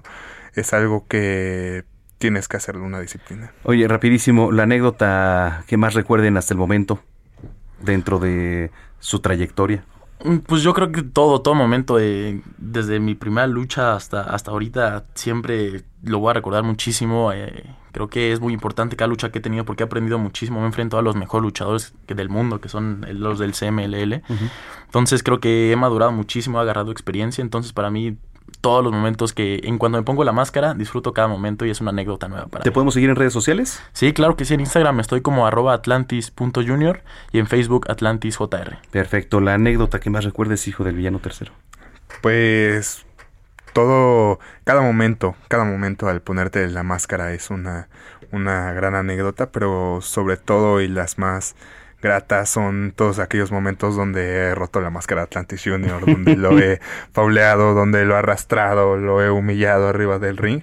Y podríamos agregar este viernes otra anécdota, probablemente Atlantis Junior y el hijo de villano tercero arrastrando a otros dos rivales, rompiendo sus máscaras. Oye, además, déjenme decirlo, eh, yo me atrevería a decir que las dos máscaras más bonitas que hay ahorita dentro del Consejo Mundial de Lucha Libre. Redes sociales, en Instagram estoy como arroba tres hijo de villano y en Facebook me pueden seguir como hijo de villano tercero. Perfecto. Oiga, yo les agradezco mucho Atlantis Junior, hijo de villano tercero, que nos haya acompañado aquí en este espacio y eh, mucha suerte el día de mañana. Gracias, es un compromiso fuerte, pero sabemos que la mejor afición va a apoyar a Atlantis Junior y al hijo del villano tercero, una pareja que saca chispas, pero bueno, invitar a toda la gente a que venga y disfrute la mejor lucha libre del mundo. Gracias. Gracias a ustedes, al Heraldo Radio, por invitarnos y estén al pendiente de nuestras carreras porque mañana sobre todo vamos a dar algo de qué hablar. Mañana, torneo increíble de pareja, segunda fase. Mañana 8.30 de la noche, Arena México, sábado 6 de la tarde y domingo 5 de la tarde para que festejen a papá. Cuando son las 7 de la noche con 44 minutos, vamos a las finanzas en voz de Héctor Vieira. La Bolsa Mexicana de Valores hiló su cuarta caída consecutiva de la semana, luego de cerrar la sesión de este jueves con una pérdida del 0.74%, tras retroceder 376.3 puntos, con lo que el índice de precios y cotizaciones, su principal indicador, se ubicó en 50.202.8 unidades. En Estados Unidos, Wall Street cerró con balance mixto, ya que el Dow Jones cayó 210.22 puntos para ubicarse en 33.823.45 unidades. Por su parte, el Standard Poor's retrocedió 1.84 puntos para quedarse en 4.221.86 unidades. Por el contrario, el Nasdaq avanzó 121.67 puntos, con lo que llegó a 14.161.35 unidades. En el mercado cambiario el peso mexicano se depreció 1.03% frente al dólar estadounidense, al cotizarse en 20 pesos con 30 centavos a la compra y en 20 pesos con 45 centavos a la venta en ventanilla. El euro por su parte se cotizó en 24 pesos con 15 centavos a la compra y 24 pesos con 33 centavos a la venta. El Instituto para el Desarrollo Gerencial informó que por segundo año consecutivo México descendió en su clasificación mundial de competitividad 2021, al pasar de la posición 53 a la 55 de un total de 64 países, con lo que se ubicó en su lugar más bajo desde 1997. El Banco de México alertó que a pesar de mostrar signos de recuperación, la economía mexicana todavía presenta algunos riesgos, debido a que las condiciones financieras globales podrían tornarse más restrictivas y volátiles, lo que se suma a un aumento en las tasas de interés mayores a lo previsto y un posible incremento en la inflación en algunas economías mundiales. El INEGI dio a conocer que la economía mexicana rebotó durante mayo 24.8% a tasa anual, al señalar que este resultado obedece a una baja base de comparación, debido a que en el mismo mes del año pasado se desplomó 21.5%, y destacó que en mayo y junio continuaron mejorando las condiciones relacionadas con la pandemia. La presidenta de la Asociación Mexicana de Profesionales en Ferias, Exposiciones, Congresos y Convenciones, Celia Navarrete, advirtió que durante los 15 meses que suma la pandemia, la industria de las grandes reuniones y eventos masivos reportó pérdidas económicas de casi 60 mil millones de pesos, aunque espera este año una recuperación del 30%. Informó para las noticias de la tarde Héctor Vieira. la producción agrícola orgánica. Déjeme saludar con muchísimo gusto al ingeniero Carlos Álvarez, colaborador de este espacio, amigo y experto en medio ambiente. Ingeniero, ¿cómo está? Qué gusto. Qué gusto, Manuel, de saber, qué milagro, Manuel. Sí, acá andamos. ¿Eh? Qué gusto. Visitando y escuchando a los amigos, ingeniero. Muy buenas tardes. Mira, rápidamente. A ver. Hace siete años, la FAO, la FAO es la Agencia de Agricultura y Alimentación de la Organización de Naciones Unidas. Hace siete años, se tardó como 50, pues, pero no importa. Hace siete años nos dijo, no es con plaguicidas tóxicos ni con fertilizantes químicos como se deben producir los alimentos. O sea, todo lo que nos regala el campo, todas esas proteínas, todas esas verduras, legumbres, hortalizas, todo lo que nos da el campo. Bueno, hasta la marihuana, ¿no? ¿De dónde sale? Oh, sí. Pues del, suelo, campo, ¿no? Sí, sí, sí, de la tierra, sí. Exacto. Entonces, después de eso, ha habido una discusión tremenda a nivel global. La gente que tenemos sentido común y que conocemos el tema, sabemos que los plaguicidas nos envenenan, nos hacen, no te voy a, a narrar todo, nomás te voy a decir los tres mil niños que mueren cada año menores de 15 años en México de leucemia. La leucemia es cáncer en la sangre y eso es una desgracia. ¿verdad? No quiero hablar de los niños famélicos que la hacen sin brazos, aquí en Antencingo, en el Estado de México, en todos esos productores de flores que hacen en invernaderos que usan venenos, venenos, así les llamo yo, ¿eh? Sí, claro. Venenos, son plaguicidas tóxicos, ok. Pero México tiene una Secretaría de Agricultura rara, porque tiene dos lados. ¿Te acuerdas del dos caras en la película de Batman? Oh, sí. Bueno, pues aquí la, la Zagarpa ahora se llama SADER, la Secretaría de Desarrollo eh, Rural y no sé qué, Agricultura y Desarrollo Rural, tiene dos caras, así como la moneda. Tiene los buenos y los malos. Los malos, pues siempre han ido ganando, porque nos metieron gol hace ya casi 17 años con una ley, con una modifi una ley que protege las semillas modificadas, los cereales, los organismos genéticamente modificados, el maíz, todo eso, que quienes lo hacen, bueno, pues las poderosas transnacionales, no hay necesidad de que diga el nombre, ya sabemos quiénes son, ¿verdad? Sí, sí, sí. Porque luego se molestan, ¿verdad? Y luego lo quieren llevar uno al tribunal, ¿verdad? Pero bueno, entonces ellos ganaron y nos metieron gol con esa ley que autorizaba la modificación genética. Bueno, pero en el 2006, los buenos de la Secretaría de Agricultura, los buenos, los del lado bueno, lograron sacar la ley de productos orgánicos. Eso está publicado en el Diario Oficial de la Federación el 7 de febrero del 2006. Y luego salió el reglamento de la ley de productos orgánicos publicado el 1 de abril de 2010. Y luego salieron los lineamientos para la operación orgánica de actividades agropecuarias el 29 de octubre del 2013. Y luego vino el acuerdo por el que se da a conocer el distintivo nacional de los productos orgánicos y se establecen las reglas generales para el uso de etiquetado de los productos orgánicos con su certificado para que sepas cuál es orgánico y cuál no. Eso fue el 25 de octubre del 2013. Y por último, el año pasado, se publica el acuerdo por, el que se modifican, adicionan y derogan diversas disposiciones, del, del- dice, por el que se van a conocer los lineamientos para la operación orgánica de las actividades agropecuarias, publicada el 8 de junio, hace más o menos un año, 8 de junio. Ahora bien, las poderosas transnacionales apenas pudimos, apenas gracias al maestro Ricardo Ortiz Conde, hace dos años, bueno, menos de dos años, negó por primera vez en la historia de este país un permiso de mil toneladas. O sea, mil toneladas, si no me equivoco, es un millón de kilos. ¿Sí? Un millón de kilogramos de glifosato. En el 2015, en, en marzo del 2015, la OMS, la Organización Mundial de la Salud, nos dijo que el glifosato, que es un órgano fosforado, es un veneno, es un herbicida tóxico, nos dijo que es eh, probablemente cancerígeno en humanos, en humanos. Ah. Eso fue en el 15, pero apenas fue en el 19 cuando la Semarnat con este valiente funcionario, preparado y consciente funcionario, finalmente detuvo la importación y luego vino el decreto. Hay un decreto presidencial y se siguen resistiendo las poderosas transnacionales, ¿verdad? Yo quisiera que pagaran todos los daños a la salud de todos los niños, miles de niños que han muerto, retraso mental, hiperactivismo, eh, síndrome de déficit de atención. Y los 12 millones de mexicanos que tienen insuficiencia renal y que tiene que ver con dos cosas, con los metales pesados y los plaguicidas tóxicos. Los plaguicidas también, mi querido Manuel, para que tú sepas, te destruyen la testosterona. Oh, ¿Cómo ves? No, ¿Cómo bueno, ves? hay que tener ¿Eh? cuidado con eso. Y también te disminuyen el sistema inmunológico. Y también nos generan diabetes tipo 2. O sea, los plaguicidas tóxicos son pues el primer enemigo de los seres humanos. Entonces la FAO y la Organización de Naciones Unidas y todos sabemos que tenemos que ir a la producción orgánica. México ya tiene su marco normativo, ya está el marco normativo donde orienta y promueve, eso digo yo, los buenos de la Secretaría de Agricultura, la parte buena. Le mando un saludo al subsecretario Víctor Suárez, por favor, ¿verdad? Que él es uno de los buenos. ¿Y quién crees que es el malo en la Secretaría? ¿Quién?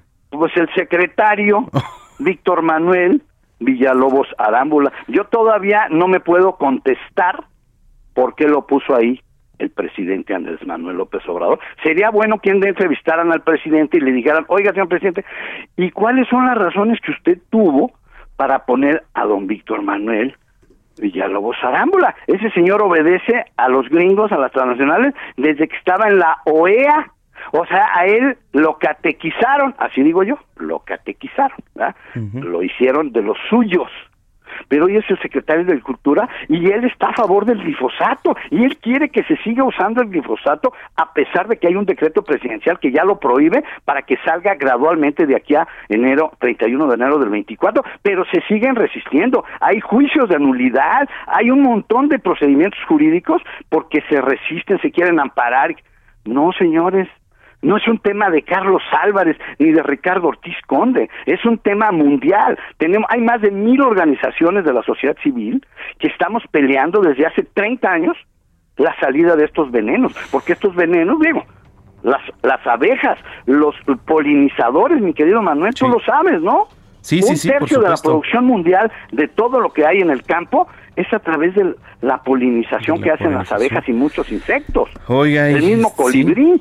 Ah, pero ¿también? se están muriendo gracias a los plaguicidas. Entonces, hasta aquí lo voy a dejar. Yo quisiera seguirme otros 30 minutos, mi No ya, no, ya no hay tiempo. Pero que quede claro, que quede claro, no nos van a convencer de que es con plaguicidas tóxicos y con fertilizantes químicos como se deben producir los alimentos. Ingeniero. Ese es mi comentario el día de hoy, mi querido Manuel. Qué gusto Muy me dio saludarlo. ti Gusto me dio saludarlo, ¿eh? auditorio.